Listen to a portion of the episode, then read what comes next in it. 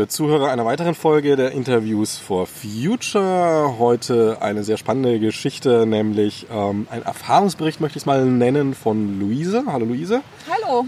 Ähm, es geht, ich will es mal kurz beschreiben, worum es geht und dann fangen wir auch gleich an mit dem Interview. Es geht vor allem darum, äh, Luise, du hast ja ähm, den normalen Berufsweg äh, mal verlassen und hast dich mehr oder weniger, mit Haut und Haaren ist vielleicht übertrieben, aber mehr oder weniger äh, mit deiner Zeit, die du sonst auch in Arbeit, Geld verdienen steckst, ähm, dem Klimaschutz zugewandt. Erstmal eine ehrenwerte Sache, aber natürlich auch so ein bisschen kritisch zu betrachten kann das jeder, wie geht es, aber vielleicht auch, auch für dich, was das mit dir so gemacht hat und so weiter und so fort. Ähm, dass wahrscheinlich da draußen einige Leute gibt, die sich mit so einem Gedanken vielleicht ja so halb nur anfreunden können oder vielleicht einfach mal ein bisschen Input wollen, ähm, ist das doch eigentlich wunderbar dass du da jetzt Rede und Antwort stehst oder sitzt im Moment. Wir sitzen hier im Park in Leipzig. Ja, Luisa, erzähl doch erstmal so mal Anfang. Äh, also du hattest einen Job, äh, kannst du ganz kurz umreißen, was du da gemacht hast, wie das auch jetzt, also müssen jetzt keine genauen Zahlen sein, aber mhm. ähm, wie du da finanziell mitgestanden hast. Einfach diesen Status, den halt jeder Mensch hat. Wir sind Arbeiter erstmal. Ja, ähm, also ich habe in einer äh, kleinen Firma in Berlin gearbeitet, die äh, vor allem öffentlich finanzierte Projekte im Bereich Umwelt- und Klimaschutz macht ähm, und hatte da ja so ein für Berlin übliches Projektmanagergehalt, sag ich jetzt mal. Ähm, ja, bin da immer zwischen Leipzig und Berlin gependelt ähm, und habe mich aber da eigentlich sehr wohl gefühlt und habe die Arbeit gerne gemacht ähm, bis ich irgendwann an einen Punkt gekommen bin, äh, wo ich immer stärker eben gesehen habe, dass äh, das, was eigentlich für den Klimaschutz jetzt passieren müsste, damit wir die Ziele des Pariser Abkommens noch einhalten können, ähm, und das, was dann äh, die Ziele der Projekte sind und das, was real wirklich umgesetzt wird in den Projekten, eben sehr weit auseinanderklafft. Und gleichzeitig äh, hat sich eben diese sehr äh, starke Klimabewegung auf der Straße entwickelt, also äh, mit ganz unterschiedlichen Akteuren. Und äh, ja, ich habe mich eben in meiner Freizeit schon im, im, Klimaschutz engagiert. Also ich bin viel mit der Leipziger Ortsgruppe von Extinction Rebellion unterwegs. Und ich habe eben gemerkt, dort habe ich viel mehr das Gefühl, dass, dass ich wirklich irgendwie äh, was bewirken kann. Und äh, in meinem Job ist, äh, hatte ich so das Gefühl, es, also es sind zwar ehrenwerte Ziele, die die Projekte haben, aber es geht eben eigentlich total äh, am Bedarf vorbei. Also es, es kommt überhaupt nicht äh, dahin, dass wir wirklich die, die Klimaschutzziele einhalten können. Ah, und ich da kurz einhalten? Ist ja. das, ist, also das hast du jetzt bei dir in der Firma mhm. erlebt, die dann äh, mit Bund irgendwie zusammenarbeitet. Aber man ist ja so ein bisschen vernetzter auch. Ähm, ist das, also das, was du jetzt sagst, dass diese Ziel, also dass das, was von Bundesseite gemacht wird, umgesetzt wird, ähm, so minimal und wenig ist, ist, hast du den Eindruck, dass das in dem Fall jetzt nur eine Ausnahmeerscheinung war oder ist das eher so ein äh, Grundproblem? Nee, das ist ein Grundproblem, würde ich definitiv sagen, weil äh, schon allein die Zielsetzung, Deutschland soll bis 2050 klimaneutral werden, ähm, ist ja eigentlich schon Ausdruck davon. Also wir sind eines der, reiches, der reichsten, privilegiertesten Länder und äh, haben alle Möglichkeiten äh, uns ähm, ja, also wenn wir schon nicht vorankommen, ist es schwer, dem Rest der Welt äh, irgendwie zu sagen, dass, dass sie eben auf die Klimaziele hinarbeiten sollen. Und ähm, der Kohleausstieg ist halt auch so ein krasses Beispiel, also wo eigentlich auch selbst Wirtschaftsexperten sagen, 2038 ist äh, auch aus wirtschaftlicher Sicht nicht sinnvoll und äh, aus Sicht von KlimawissenschaftlerInnen ganz zu schweigen. Da, ähm, Ja, also ja, es, ist, es ist ein Grundproblem. Also dass, dass ich will auch überhaupt nicht sagen, dass die Menschen, die in solchen Umweltschutzprojekten arbeiten, irgendwie zu also zu wenig engagiert werden oder so, sondern das Problem ist, dass eben der, der vorgegebene Rahmen äh, es, es gar nicht zulässt, in Anführungsstrichen radikaler zu sein. Also äh, wenn ich zum Beispiel äh, für ein Projekt Flyer oder eine Pressemitteilung oder so äh, zum Beispiel geschrieben habe, äh, der Gebäudebestand in Deutschland muss so schnell wie möglich klimaneutral werden, äh, dann hat mich äh, jemand von meinen Vorgesetzten korrigiert und bis 2050 geschrieben, weil das das bundesweit vorgegebene Ziel ist. Und äh, das ist natürlich aus, aus Sicht der Firma vollkommen korrekt. Man macht das, was der Auftraggeber möchte. Aber ja, aus wissenschaftlicher Sicht halt nicht. Ähm, ja, und äh, also diese Spannung, die sich da so aufgebaut hat, da hatte ich irgendwann das Gefühl, dass äh, ich muss muss da irgendwie raus. Also ich brauche so einen Befreiungsschlag und ja, die, die Arbeit halt in der Klimabewegung äh, hat mir halt äh, ja viel mehr das Gefühl gegeben, ich bewirke wirklich was und, und, und dadurch eben auch mehr Spaß gemacht. Ähm, und dann habe ich eben so drüber nachgedacht, ein paar Monate Auszeit zu nehmen also du standst dann quasi an dem Punkt zu sagen, okay, mhm. ähm, also wenn man sich schon in Klimadingen auch beruflich entwickelt, dann ist wahrscheinlich das Interesse einfach an dem Thema grundsätzlich da. Dann mhm. sagst du auch, mhm. dass du äh, ehrenamtlich äh, im Privat, also in der Restzeit, die man nach der Arbeit mhm. so hat mhm. quasi, ähm, und warst dann quasi so durch diese Erfahrung an dem Punkt gestanden, okay, ähm, soll ich jetzt an der Stellschraube weiterdrehen, die irgendwann fertig gedreht ist, wenn das Kind schon längst im Brunnen liegt? Mhm. Oder ähm, soll ich was sinnvoll, also tatsächlich was Sinnvolles tun. Hier geht es ja wieder um einen ganz interessanten Aspekt, nämlich äh, ein Missverständnis, was wir gesellschaftlich haben, dass, dass Hauptsache du hast einen Job, das Geld aufs Konto bringt, hast du einen Sinn. Und das mhm. ist natürlich Quatsch. Also man sieht es an den ganzen ähm, ja, die, die ausufernden äh, Burnout, Depressionszahlen und so weiter, die ganz oft eben mit Arbeit verknüpft sind, äh, weil es einfach eine sinnlose Zeitverschwendung ist. Und naja, du warst dann an diesem Punkt quasi gestanden, dass du hm die, die Sinnrichtung wieder finden wolltest. Genau, und ähm, dann habe ich erstmal äh, vorsichtig bei meinem Arbeitgeber angefragt, ob es möglich wäre, ein Sabbatical von sechs Monaten zu machen und habe das Angebot bekommen, es für drei Monate zu machen, was natürlich auch schon sehr freundlich war, aber das hat mir nicht gereicht. Und dann habe ich eben so das für und wieder ein bisschen abgewegt und habe gesagt, okay, also äh, ich habe keine Familie, also niemand ist von mir wirtschaftlich abhängig. Ich bin für mich allein verantwortlich und äh, wenn jetzt so ein äh, kurzzeitiger Ausstieg aus dem Arbeitsleben irgendwie wirtschaftliche Einbußen bedeutet, dann betrifft das nur mich und ich äh, für mich ist das in Ordnung.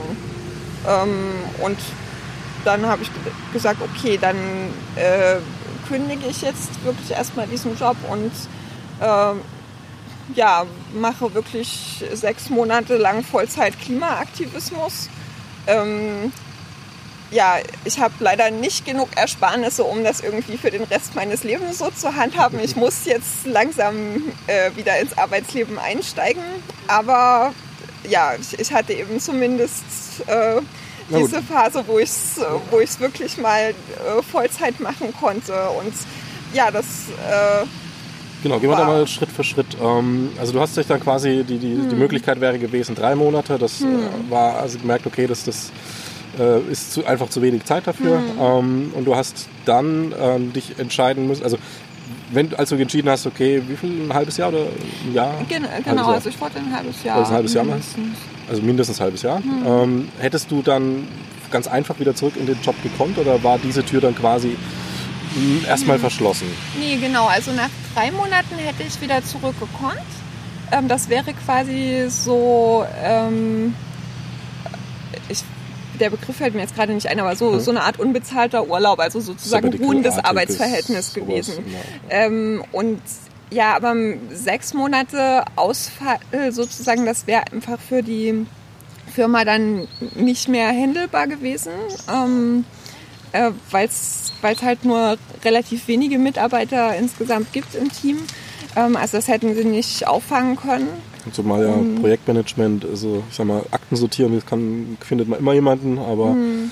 das ist natürlich. Nee, also bei den Projekten ist es schon wichtig, dass, dass Leute auch inhaltlich äh, drinstecken und so. Und ja, deswegen äh, habe ich dann eben aufgehört und ähm, hatte noch, äh, also dann in der Übergangsphase die Schwierigkeit, nur im, aus dem Homeoffice mit meinem Nachfolger in Kontakt zu sein. Aber ich hoffe, dass, dass es trotzdem also äh, ganz Übergabe gut geklappt hat. hat. Das war ja. zumindest abgeregelt. Und, hm. ähm, wie war denn das? Also wie war dieser Entscheidungsmoment für dich? War das dann eher so ein Moment, wo du gesagt hast, okay, ich ziehe es jetzt durch, oder war es für dich von vornherein klar, wenn das Angebot nicht kommt mit sechs Monate hm. Sabbatical? Ähm, ja, also an dem Punkt, wo ich danach gefragt ha habe, war es für mich eigentlich schon klar, dass ich es auf jeden Fall machen will.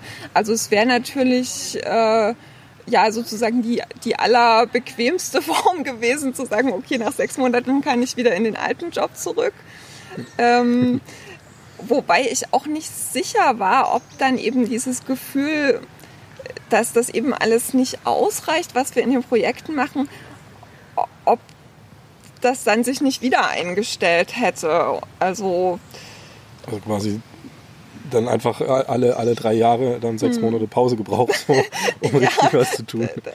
Also es war auch durchaus jetzt nicht nur so, ich möchte hm. jetzt aktiv was, also das sicher hm. auch, ich möchte jetzt aktiv was tun, aber auch eher so eine, noch zusätzlich so eine, so eine Lebensentscheidung Richtungs, also vielleicht ein bisschen sehr groß gesagt, das hm. Leben ist noch lang, aber ähm, schon so eine, so eine Richtungsentscheidung, die dann auch weit ja, darüber hinaus führt. Ich denke, so. man kann das sagen. Also die, die Richtung ist jetzt sozusagen, dass ich wirklich den, den Aktivismus sozusagen als oberste Priorität habe. Und auch wenn ich äh, dann halt wieder Lohn arbeiten muss, würde ich eben versuchen, eben zum Beispiel nicht unbedingt Vollzeit zu arbeiten oder in einem Job zu arbeiten, der halt eine relativ große Flexibilität bietet, um eben weiterhin in der Freizeit ähm, das machen zu können. Okay, ähm, bleiben wir erstmal noch mal kurz bei dem mhm. Anfang. Du hast, hast dann quasi gekündigt, ähm, hast äh, wahrscheinlich auch einen gewissen Freundeskreis, hast Familie, gehe ich mal von aus.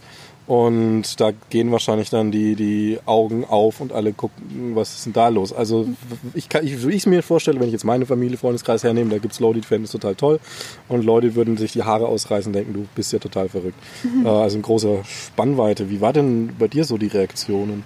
Ähm, also direkt mir gegenüber eigentlich alle positiv. Ähm, das hat sicher damit zu tun, dass ich eben schon in einer ziemlichen Blase lebe, muss man schon okay. so sagen. Also, ähm, nee, also in meiner Familie war, war das Verständnis sehr groß. Ähm, jetzt so entferntere Verwandtschaft und so da haben es, glaube ich, noch gar nicht alle mitbekommen. Ähm, da könnte ich mir schon vorstellen, dass vielleicht äh, die, die Reaktionen eher überrascht oder äh, nicht so positiv wären.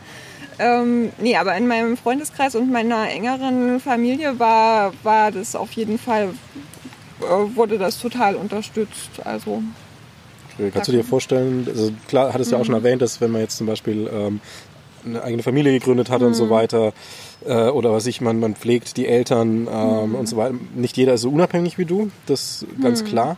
Aber kannst du dir auch vorstellen, dass man in, sagen wir mal, in dieser Unabhängigkeit, die du hast, trotzdem an den Punkt kommen kann, dass man den Schritt nicht tut, weil eben der, der Sozialdruck, so wie es jetzt bei dir nicht war, aber ähm, bei anderen ja sein kann, dass der Sozialdruck drumherum zu groß wird. Diese, ach Kind, jetzt habe ich dich verloren, jetzt bist du doch nichts mehr und, und tralala halt, ne? Klar, wenn, wenn man so ein Umfeld hat, wo beruflicher Erfolg sehr stark äh, so das Selbstbild definiert und auch das Bild, was andere Menschen von einem haben, äh, dann braucht es, glaube ich, noch mal also viel mehr so Durchsetzungsvermögen oder äh,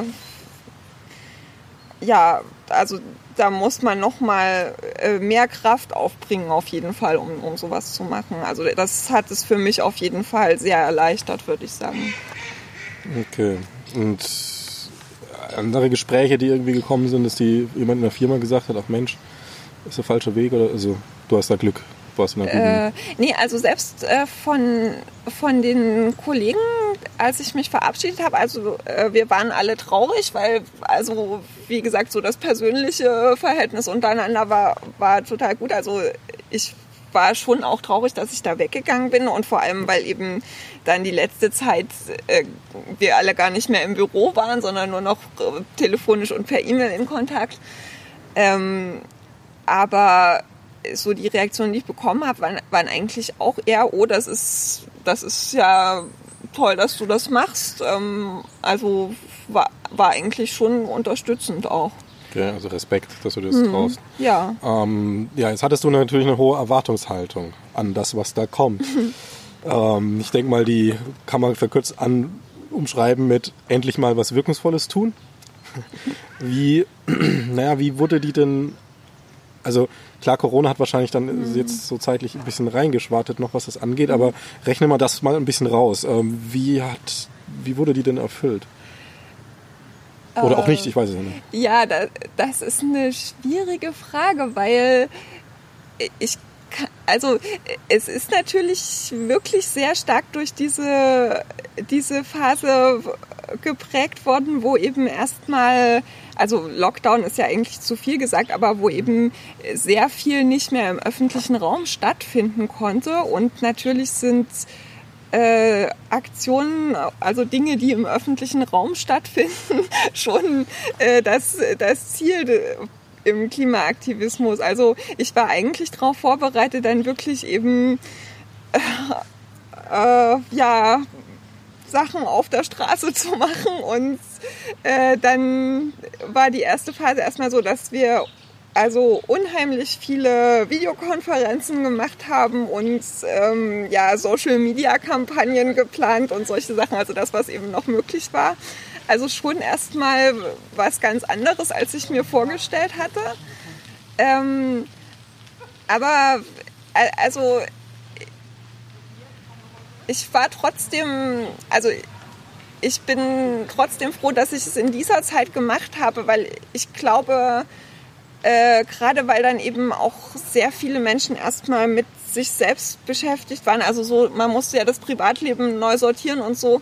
Äh, war es auf jeden Fall von Vorteil, dass ich eben so sehr viel Zeit hatte, äh, das äh, wirklich weiter ja, zu unterstützen, also eben zu schauen, einmal pro Woche machen wir eine Videokonferenz, um uns auszutauschen und so. Und auch wenn äh, dann die, die Teilnehmerzahlen viel kleiner waren als bei unseren äh, Plenar vorher und so, äh, war eben trotzdem noch das Angebot da. Und ich glaube, das hat uns durch diese Phase auch ganz gut äh, durchgebracht, sage ich mal, weil äh, sonst ist eben die Gefahr groß, dass äh, dass sowas auch einschläft. Ähm, also wenn, wenn dann eben alle erstmal ganz viele private Sachen sortieren müssen. Und ja, ähm, also was ich, was ich noch sagen wollte, ähm, weil wir schon drüber gesprochen haben, dass, äh, dass es eben sein kann, wenn man so im Berufsleben steht das so und nicht mehr so den Sinn sieht, dass die Gefahr von Burnout besteht.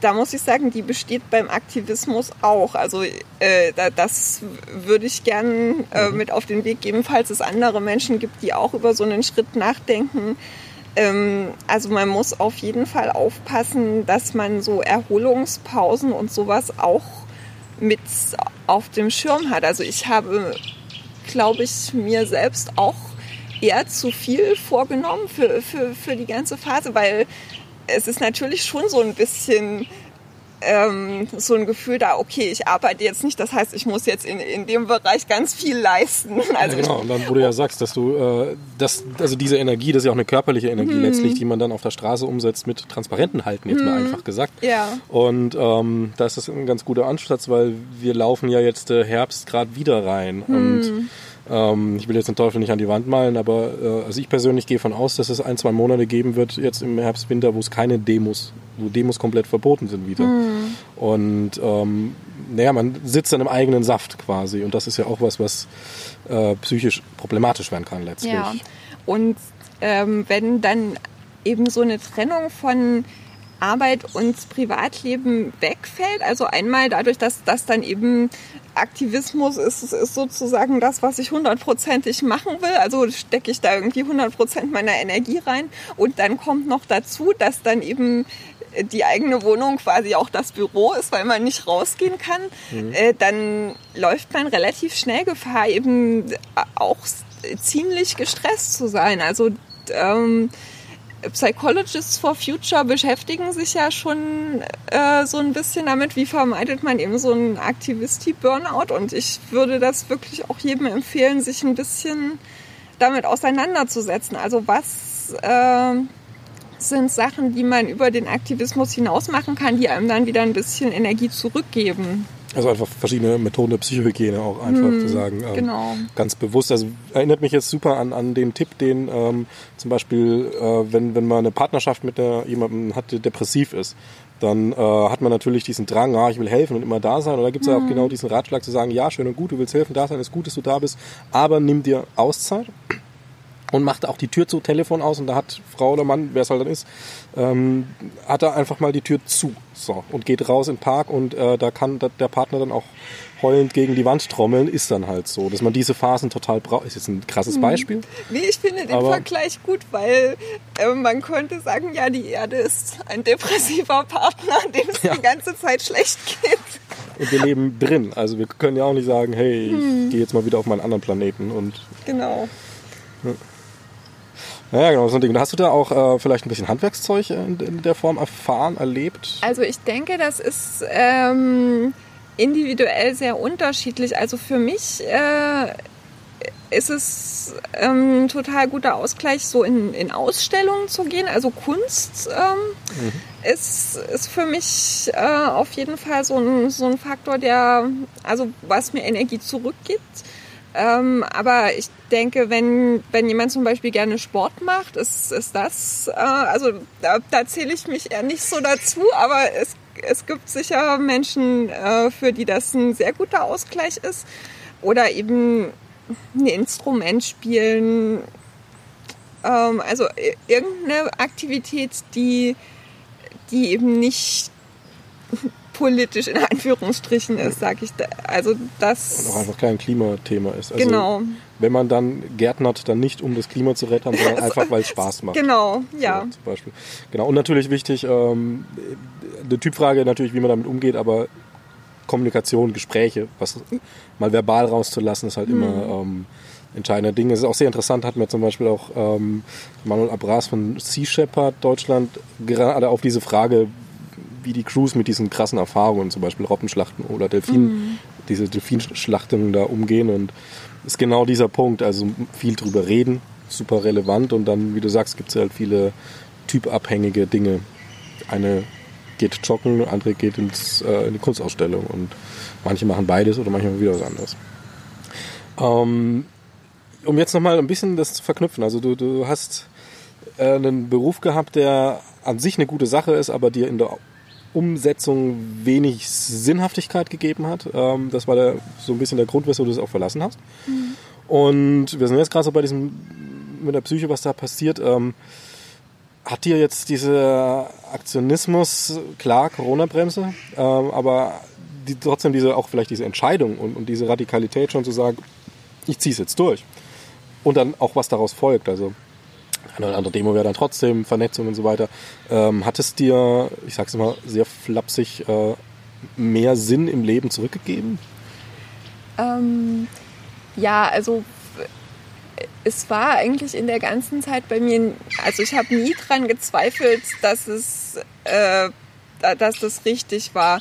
Also ich habe es natürlich bedauert, dass es ausgerechnet in diese Corona-Phase reingefallen ist, aber trotzdem habe ich nie gedacht, ach, hätte ich das doch nicht gemacht, weil also für mich war es auch einfach wichtig, dass ähm, wenn ich mal auf mein Leben zurückblicke, ich sagen kann, ich habe wirklich alles versucht, äh, was, was in meiner Macht stand, um um die schlimmen Dinge, die passieren, irgendwie zu verhindern, weil ich bin ehrlich gesagt nicht super optimistisch, was die Zukunft betrifft, weil mittlerweile ist es einfach so, dass selbst die Best-Case-Szenarien, also wenn, wenn wir wirklich noch unter 1,5 Grad Erderwärmung bleiben und das Artensterben aufhalten, sind einfach schon sehr viele Dinge kaputt gegangen. Also wir, äh, ja, also es gibt quasi keinen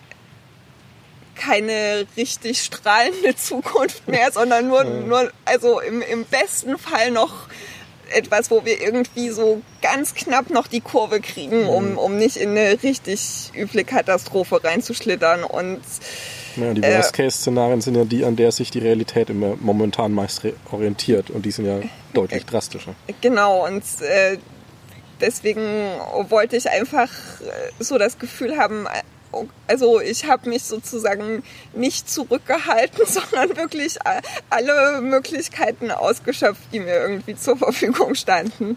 Ähm, und äh, ja, also das, äh, dass der Schritt deshalb richtig war, das Gefühl habe ich auch immer noch äh, absolut. Hattest du auch das Gefühl, also natürlich kannst du jetzt alleine den Klimawandel nicht aufhalten, das ist klar. Hm. Aber ähm, wenn man alleine gar nichts machen könnte, dann bräuchten wir jetzt hier auch nicht sitzen und das Interview führen. Hattest du das Gefühl, ein bisschen mehr bewegen zu können oder hast du das Gefühl, mehr bewegen zu können in dieser freien Szene als jetzt im Beruf vorher? Ähm, also äh, es ist noch nicht so, dass wir irgendwie politische Forderungen durchgesetzt haben oder so.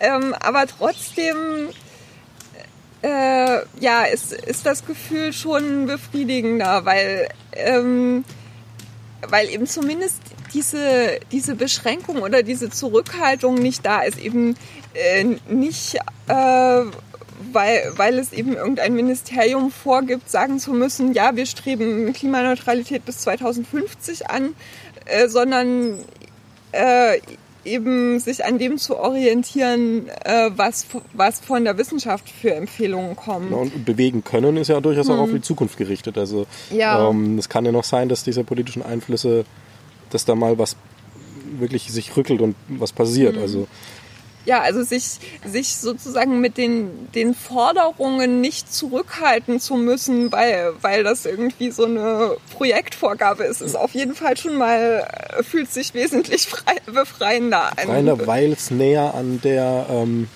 ich nenne es jetzt mal ganz kurz gesagt, Wahrheit ist oder hm. und auch näher an der Sachlichkeit letztlich. Ja, ja, also genau, weil es näher an der Wahrheit ist, würde ich, würde ich auf jeden Fall sagen. Also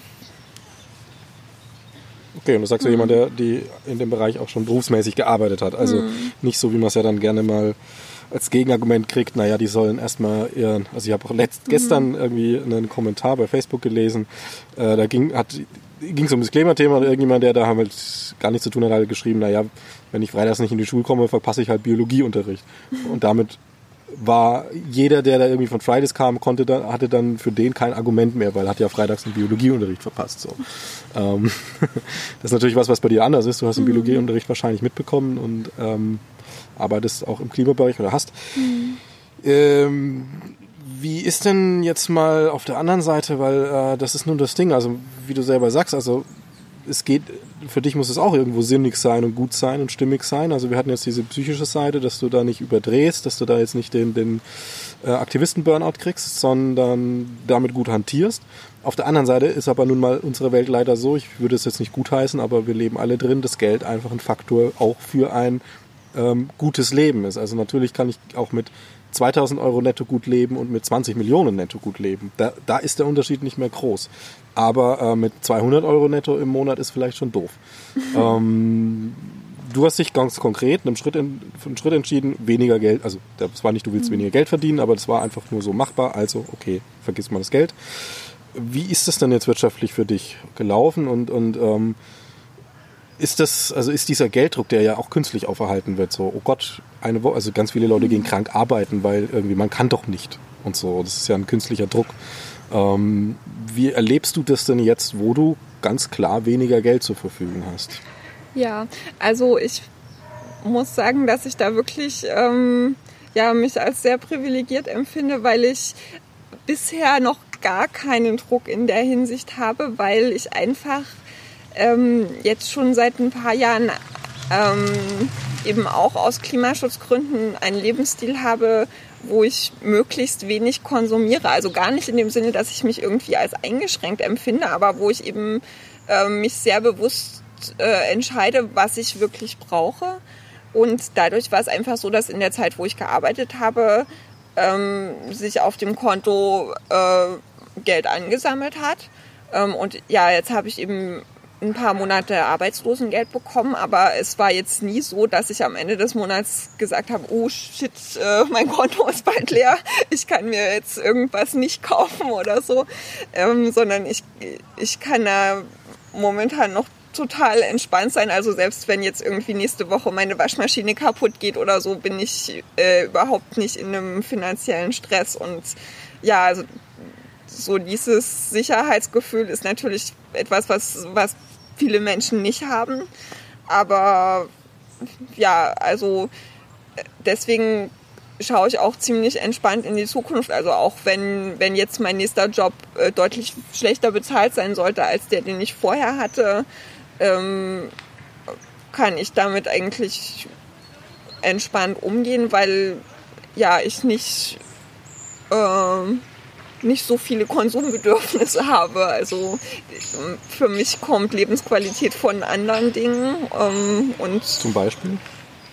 Ähm, ja, also einfach in der Natur sein, Bücher lesen, ähm, Zeit mit Menschen verbringen, die ich gern mag. Also ja, das. Okay, und das Kreuzfahrtschiff ist jetzt nicht unbedingt das, was du brauchst für glücklich sein. Nee, definitiv nicht. Also ich äh, ähm, reise auch schon lange nur noch äh, mit der Bahn. Ähm, das, also das heißt, ich mache auch keine besonders weiten Reisen in der Regel, aber ähm, ja, also das Wesentliche ist eigentlich das, was man da unterwegs erlebt. Äh, und man kann auch zu Hause äh, viele coole Sachen erleben. Von daher, äh, ja, äh, sind Flugzeug und Kreuzfahrtschiff wirklich nicht unbedingt notwendig, um glücklich zu sein. Du hast ja gesagt, du wirst dich bei Extinction Rebellion ähm, engagieren. Mhm. Also ich kann da jetzt auch nur aus der kleinen Leipziger Blase sprechen, zu der ich jetzt einen kleinen Kontakt habe. Also ein paar Leute kennen, ist es auch nicht viele. Aber ich habe das Gefühl, dass ähm, das jetzt nicht durch die Bank Leute sind, die, sag ich mal, äh, finanziell in dieser guten Situation sind, die du hast, sondern teilweise auch einfach ähm, Studentinnen, Studenten, Leute, die jetzt einfach auch vielleicht von Haus aus irgendwie die Eltern nicht viel Geld mitbringen oder einfach sagen, hör, du linksgrün versiftet, dir gebe ich nichts oder wie auch immer halt. Ne? Also mhm. ähm, dass das nicht immer diese Situation ist. Wie, wie erlebst du das denn? Und äh, hast du da auch, also, also wie erlebst du denn dann bei Leuten, die du darüber kennst oder vielleicht auch über mhm. andere Wege kennst, weil es ja nur das Beispiel, ähm, einen anderen Druck, der jetzt auf deinen Schultern nicht lastet? Ähm, ja, also es gibt äh, viele von uns, die schon berufstätig sind oder äh, Studentinnen. Also ich, ja, das macht sicher den, also den größten Anteil aus, würde ich sagen. Ähm, und ja, also das macht sich einfach dadurch bemerkbar, dass die nicht so viel Zeit reinstecken können wie ich. Das ist äh, für mich auch so ein bisschen zwiespältig, weil, weil ich immer so ein bisschen die Sorge habe, wenn ich dann eben äh, wieder berufstätig bin und nicht mehr so viel Zeit reinstecken kann, äh, dann müssen wir die Aufgaben wieder ein bisschen anders verteilen, damit sie trotzdem gemacht werden können. Und ja, also wir, wir haben eigentlich ja den Ansatz, äh, ganz hierarchiefrei zu arbeiten, aber es ist natürlich so, wenn jemand äh, sehr viel mehr Zeit investieren kann als andere, dass sich eben so, so Wissenshierarchien einfach ja, ausbilden. Gut, klar. Allein und, schon. Äh, ja, du kannst da, vielleicht also, besser mit dem anderen und schon äh, hat man hm. mehr Gespräche. Ja, und ja, also das ist etwas, was dann, wenn ich wieder arbeite, auf jeden Fall ja, wo wir uns noch Lösungen überlegen müssen, wie, wie wir das dann verteilen, weil, weil wir dann eben keine Vollzeitaktivistinnen in dem Sinne vielleicht mehr haben oder Gut, in die Richtung wollte ich gar nicht. Also was mich mhm. interessiert ist, ähm, das ist ja auch so ein, so ein Vorwurf an die Klimaszene, der nicht ganz verkehrt ist, wohlgemerkt, mhm. dass das halt eine sehr bildungsbürgerliche, ich kann es mir halt leisten. Also du hm. bist da quasi so ein bisschen Paradebeispiel für. ja. Und das ist natürlich, äh, ja, es ist schön, dass Leute, die sich leisten können oder auch wie du jetzt sagen, okay, ich könnte mir auch mehr leisten, du könntest auch wieder deinen Job, alten Job hättest du behalten können und man sich dann alle zweimal im Jahr mit dem Kreuzfahrt eben rum oder irgendwie nach Bali fliegen so. Ähm, ist ja sehr gut, aber trotzdem ist es halt auch schwierig. Also ich find, würde gerne interessieren, also gerade aus der Sicht jetzt wirklich des, ich kann es mir leisten, Bildungsbürgertums, ähm, wie kann man diesen Schritt überwinden zu Leuten, die, die sich das so leicht nicht leisten können und dann gleich nächstes große Thema, dann vielleicht auch ähm, die Bildung in dem Niveau nicht mitbringen. So, also kein Studium, vielleicht irgendwie Hauptschulabschluss meinetwegen, das ist eine andere Bildungsgrundlage und meistens dann auch eine andere ähm, Geldgrundlage, so sich eben leisten können. Mhm. Hast du da Erfahrung? Also bist du, sagen wir mal, mit Leuten zusammengekommen, die, die genau aus dieser Ecke kommen, was ich irgendwie, ähm, also was ich gerade beschrieben habe, und, und ist das dann so eine Hürde unüberwindbar oder wie? Ähm, also ich bewege mich schon in einer ziemlichen Bildungsbürgerinnenblase, das muss man ganz klar sagen.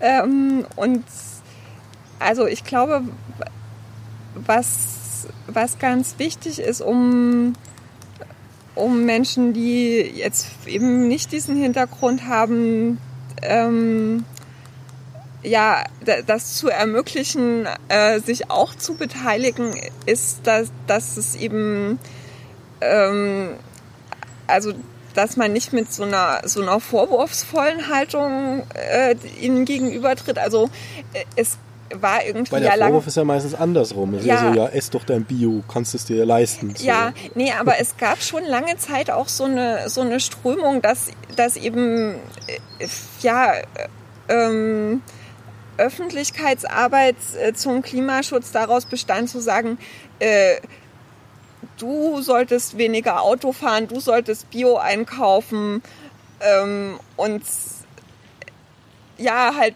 halt nicht mhm. äh, in Betracht zu ziehen, dass es, dass das für Menschen in, in verschiedenen Lebenssituationen nicht unbedingt möglich ist. Also wenn man auf dem Land lebt und äh, nirgendwo hinkommt ohne Auto und keinen Bioladen hat, dann äh, sind diese individuellen Handlungsansätze einfach äh, nicht möglich. Und ähm, man darf dann den Menschen, die in so einer Situation sind, eben nicht das Gefühl geben, ähm, dass sie dann nicht in die Klimaschutzbewegung hineingehören, weil äh, die Problematik betrifft sie ja ganz genauso. Ähm, also bei Extinction Rebellion gehört es mit zu den Grundsätzen ähm, No Shaming, No Blaming, also niemals äh, irgendwie Leuten ihr persönliches Verhalten ankreiden, ähm, weil auf dieser individuellen Ebene können wir das Problem auch nicht lösen. Also, also zum Beispiel, wenn jetzt jemand sagt, okay, hier, ich, ich habe halt mhm. meinen Hauptschulabschluss nicht hingekriegt und bin jetzt irgendwie Kleidersortierer bei Primark. Ähm, Primark ist natürlich, also auch wenn die jetzt irgendwas gefaselt mhm. haben, zuletzt von ja, ja, Lieferketten und Hololo, aber naja, muss man sich nur mhm. anschauen, Primark. Ähm, also definitiv sehr schlecht fürs Klima, sehr schlecht für die Umwelt, auch durch diese ganze mhm. Wegschmeiß Klamotten und so weiter. Also eine der ja, Dinge, aber die dafür tragen, tragen die äh, die oberste Etage von Primark die Verantwortung und nicht der Mensch, der halt seinen Lebensunterhalt irgendwie verdienen muss und dann eben dort die Kleider sortiert. Genau, also jemand, der da Kleider sortiert ähm, und halt das Geld braucht, um die Miete zu zahlen und vielleicht irgendwie noch das äh, Kind alleine großzuziehen, was auch immer, mhm. ähm, sollte sich dann auch bei Extinction Rebellion trotzdem willkommen fühlen und trotzdem sage ich, ich arbeite zwar für den mhm. Gegner sozusagen oder für einen Teil dessen ähm, und stelle mich hier trotzdem hin und mache Aktionen mit und Auf jeden das ist Fall. dann ähm, es kann natürlich trotzdem sein, dass es dann irgendwie, ich sag mal, Sprachbarrieren gibt. Also weil ähm, ja in in der Klimaszene ist, glaube ich, schon, es gibt so, ein, so, eine Art Jargon, den man erstmal äh, sich aneignen muss. Gendern zum Beispiel. Ne? Ge genau, das ist. Äh, das ich mir nie angewöhnen werde. Also ja, ich habe da nichts dagegen. Nee, ich habe es mir auch. Ich bin auch noch dabei, es mir anzugewöhnen. Und ja, ich sehe auch, dass, dass es natürlich Menschen gibt, gerade wenn, wenn die schon also noch ein bisschen älter sind als ich, äh, dass das für, für die erstmal sehr gewöhnungsbedürftig ist und, und vielleicht schon auch erstmal eine Hürde darstellt. Ich bin trotzdem dafür, es zu machen, aber ähm, ich würde halt Menschen, die, die das nicht machen und es sich auch nicht angewöhnen wollen, erstmal nicht das Gefühl geben wollen, dass sie deshalb nicht zur Klimabewegung passen, weil es ist ja auch sehr interessant, das Gendern, mhm. also ich sag mal so, ich kann ja, ich kann ja, ähm, der hat ein ganz arger Sexist sein und trotzdem gendern. Mhm. So, also das Gendern selber ist ja erstmal ein Symbol wert. Nur. Ja. Und ähm, das ist ja ganz gut zu sagen, okay, es ist schön, wenn, also wenn sich das Symbol irgendwann verselbstständigt und ähm, wir wachen in 200 Jahren hier nochmal auf und es gibt die Menschheit noch und alle gendern einfach, ist halt in, die, in den Sprachgebrauch mhm. übergeflossen, dann ist es halt übergeflossen und dann ist das ja auch eine gute Sache. Wir sind halt an einem Punkt, wo es sich, ähm, naja, wo es halt gerade passiert. Und da ist es aber auch so, dass man dann bei Extinction Rebellion zum Beispiel jetzt, äh, man muss ja jetzt nicht irgendwie zwanghaft gendern. Es ist gern gesehen, aber oder wie ist das? Oder gibt es dann auch wieder so diese Tendenzen, weil das ist ja auch eine Frage, ne? Ähm, nehmen wir jetzt mal die Kommune 1, total freiheitlich. Ähm, naja, so freiheitlich war das da gar nicht. Da wurden dann die freiheitlichen Mechanismen als Machtinstrumente missbraucht. Mhm. So. Siehst du sowas da auch? Oder? Also mal Einzelfälle außen vor. Hm. Also ich, wir sind schon ziemlich homogen. Ähm, ich würde nicht sagen, dass, ähm, dass das daran liegt, dass wir irgendwie aktiv jetzt äh, ein Umfeld schaffen, wo, wo sich Leute, die, die halt anders ticken, nicht wohlfühlen. Aber das, das sind ja auch unbewusste Mechanismen zum Teil. Also ich glaube, das ist eine Frage, die die, die ganze Klimabewegung betrifft ähm, dass wir bisher eben sehr weiß, sehr akademisch geprägt, ähm, überwiegend relativ jung sind und äh, wir brauchen natürlich die ganze Gesellschaft, äh, wenn wir irgendwie was reißen wollen. Ähm, also ich setze große Hoffnung auf ähm, solche Sachen wie äh, jetzt im Rheinland, wo eben alle Dörfer bleiben, äh, was eine Bewegung ist, die von den Menschen, die in den äh, Dörfern wohnen, die, die noch abgebaggert werden sollen für die Kohle, ähm, also was, was von denen getragen ist und äh, wo dann jetzt eine Zusammenarbeit mit Ende Gelände entsteht, also wo eben wirklich diese sehr links geprägte, äh, sehr akademisch geprägte Klimaschutzbewegung und diese Bürgerinnenbewegung von unten zusammenkommen, äh, weil da, ich glaube, dann werden eben auch so gegenseitige Vorurteile abgebaut äh, und dann kann man auch zusammenarbeiten. Also ja, solche Sachen wünsche ich mir auf jeden Fall noch viel mehr. Ähm, Sowas ist ja auch jetzt äh, am 25.09. da demonstriert ja die mhm. L, äh, LV, also na, Leipziger Verkehrsbetriebe mit, mhm. also die, die äh, Angestellten im öffentlichen Nahverkehr. Und umgedreht wird dann Fridays for Future auch bei deren ähm, Demonstrationen für, für Tarifverhandlungen mhm. mitdemonstrieren, nicht einfach, weil das ein dummes Geschäft wäre, sondern weil es Sinn macht. Also ja. es macht auf beiden Seiten Sinn und hängt irgendwie zusammen. Ähm, ist ein super spannendes Thema, führt uns jetzt aber total weit weg von dem, ja, deswegen wir eigentlich da sind. Mhm. Ähm, das wäre tatsächlich nochmal was für, eine eigene Folge, mhm. einfach zu sagen, okay, auch gerade, also das, mhm. wie du auch sagst, es ist super wichtig, dass man, dass man diese Grenzen überwindet und die Leute äh, halt auch mitnimmt, die jetzt äh, eben nicht aus dem bildungsbürgerlichen mhm. Bereich kommen. Ähm, jetzt mal wieder zurück zu dir. Also du hast dich dann recht viel ausleben können, hast äh, bleibst auch dran, so, mhm. wirst das weitermachen. Ähm, würdest du sagen, da hat sich das dein Leben quasi in eine Richtung verändert, die, die, die haltbar ist, die stabil bleibt? Also kann ja sein, dass du trotzdem wieder einen Job annimmst, aber einfach so eine Ausrichtung. Ja, da, ich, ich denke, dass das wird so bleiben, dass, ähm, dass ich mich dauerhaft in der Klimabewegung engagiere, auf jeden Fall. Also, weil ähm, ich werde es ja zu meinen Lebzeiten auch nicht mehr erleben, dass ich da wirklich an den physikalischen Bedingungen was verbessert. Also selbst wenn wir morgen sämtliche Emissionen stoppen, wird es ja einfach äh, durch die Trägheit sich trotzdem weiter erwärmen. Und ähm, das heißt, das wird für mein Leben lang einfach ein Thema bleiben, wo, wo Arbeit notwendig ist. Und ja, äh, deshalb denke ich schon, dass es dabei bleibt. Und du hast ja gesagt am Anfang, dass du jetzt äh, schon wieder so ein bisschen auf Jobsuche bist. Ne? Irgendwann hm. muss man natürlich auch wieder. Ähm, suchst du da explizit jetzt nach, wieder nach Klimajobs oder vielleicht sogar andersrum zu sagen, so, nee, ähm, ich habe jetzt gemerkt, ich kann mich da im, im, freien Engagement, kann ich genau das machen, was ich will und der Job soll halt einfach Geld bringen letztlich.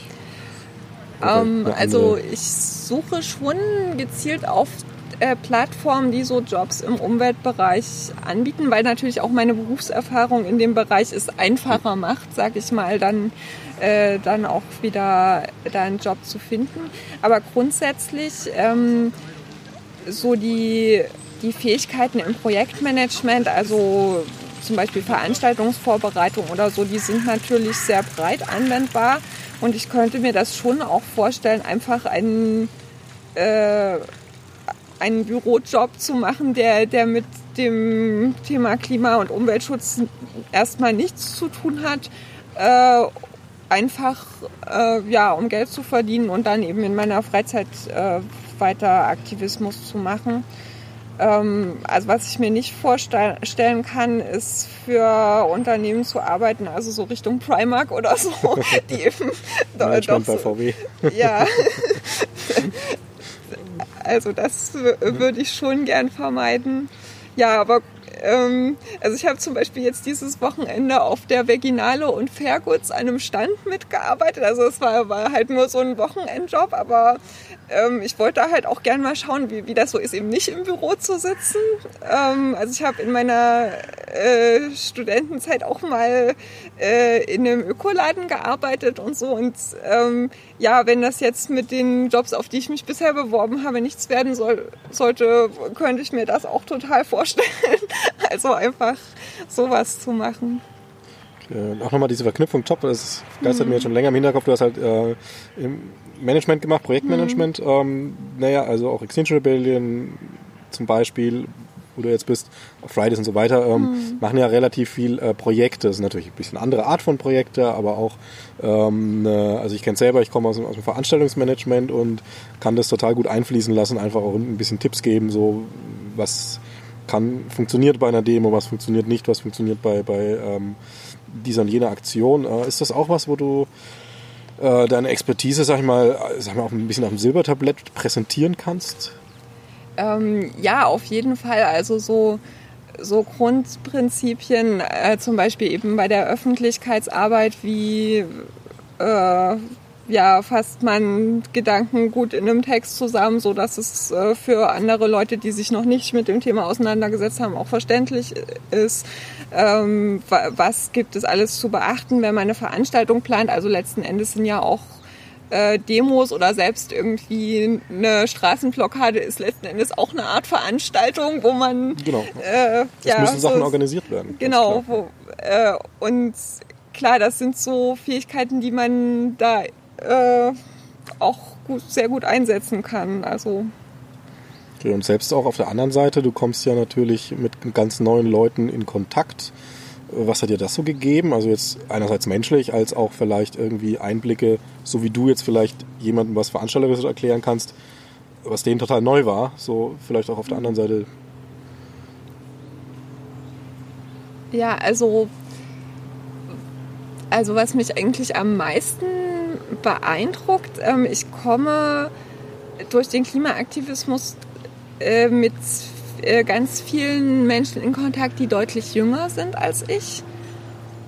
Und ähm, also ich finde das ganz beeindruckend, wie die damit umgehen. Also nicht nur bei, bei Fridays for Future, sondern, sondern auch bei Extinction Rebellion gibt es äh, halt viele Leute, die jetzt studieren und so. Und ähm, für die ist das ja noch mal krasser, sag ich mal, dass äh, ja unsere Zukunftsaussichten jetzt halt ähm, ziemlich düster sind ähm, und also ich war in, in dem Alter noch noch nicht so weit. Also ich habe habe mich da damals auch schon ganz viel mit Umweltthemen beschäftigt und so, aber ähm, ja, also ich war eben sehr lange so auf der Schiene, dass ich mein individuelles Verhalten angepasst habe. Also eben äh, ökologisch produzierte Lebensmittel, kein Auto, ähm, Ökostrom und so. Und, und das war, war lange Zeit fast so ein bisschen wie magisches Denken. Also wenn, wenn ich mich absolut korrekt verhalte, dann, dann rettet das die Welt, so nach dem Motto.